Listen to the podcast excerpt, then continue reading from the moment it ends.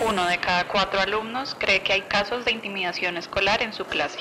Volvió a ser noticia, una niña de 6 años es víctima de intimidación escolar en su colegio. A un niño de 12 años le hacen bullying por su peso.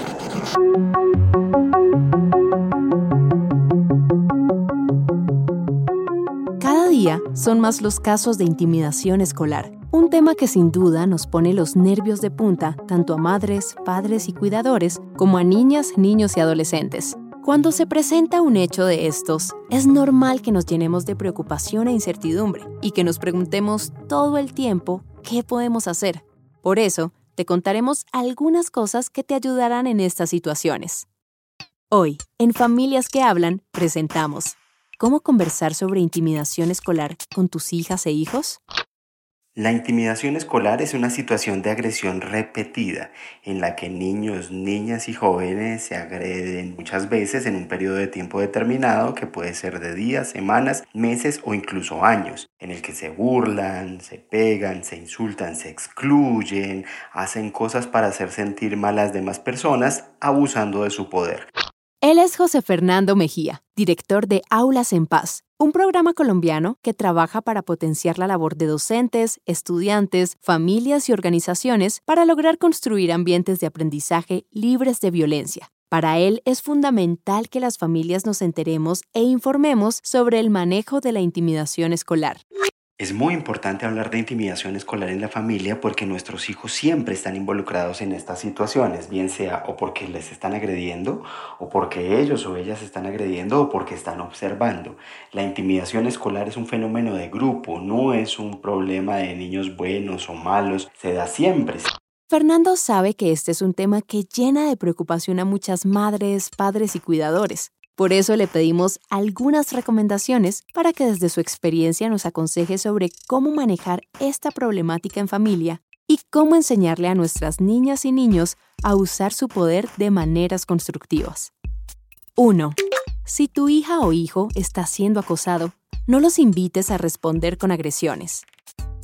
No les digan cosas como enséñale que con usted no se meten, péguele, dele duro, no, eso los va a poner en mucho más riesgo. Muchas veces pensamos que hay que defendernos agrediendo y esto en general es falso, pero en los casos de intimidación escolar es absolutamente contraproducente. Invítelos, por ejemplo, a buscar ayuda, a hablar con un adulto, pregúntense si tienen amigos o amigas que puedan ayudarles.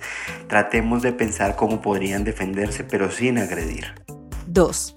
Si tu hija o hijo es quien está intimidando a otros, no pienses que ella o él es una mala persona.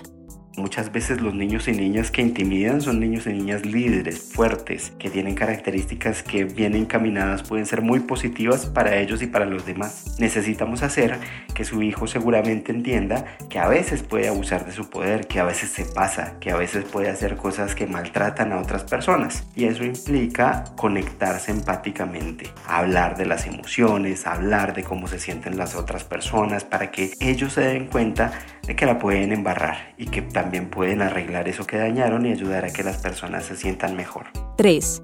Si tus hijos están observando situaciones de intimidación escolar en sus colegios, invítalos a tomar acción hable con su hijo, su hija de qué pasa en el salón. Si hay alguien a quien dejen por fuera de los grupos, a quien traten mal, del que se burlen. Y cuando les digan, sí, efectivamente Pepito, Pepita es la persona a la que le pasa eso, entonces pregúntenles cómo se siente esa persona, para que ellos se den cuenta de que la está pasando mal. Y por último, maneja tus emociones y comunícate con el colegio. No se dejen llevar por la rabia, por el miedo, por la angustia, por la ansiedad ustedes tienen que mostrarle a sus hijos cómo es un buen manejo de emociones y cómo hacer para que las emociones sean nuestras aliadas y nosotros estemos en control de la situación. Si ustedes tienen una sospecha de una situación de intimidación escolar, comuníquense inmediatamente con el colegio, nunca con las otras familias. Siempre que nos comunicamos directamente entre las familias hay muchas emociones que dificultan la comunicación y en realidad no sirven para solucionar el problema. Comunicación directa con el colegio siempre. Sabemos que manejar este tipo de situaciones puede llegar a ser complejo pero aplicando estas recomendaciones podremos ayudar a nuestras niñas, niños y adolescentes a cuidarse mejor y a saber cómo reaccionar cuando un caso de intimidación pone en peligro su bienestar o el de los demás.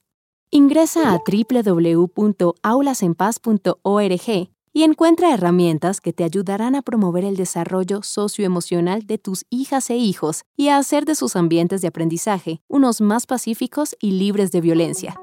Esto fue todo por este capítulo de Familias que Hablan, un podcast que te brinda herramientas prácticas para tener conversaciones difíciles pero fundamentales con la gente que cuidas y que quieres. Si quieres conocer más sobre este y otros temas de tu interés, visita www.familiasahora.org y www.redpapas.org.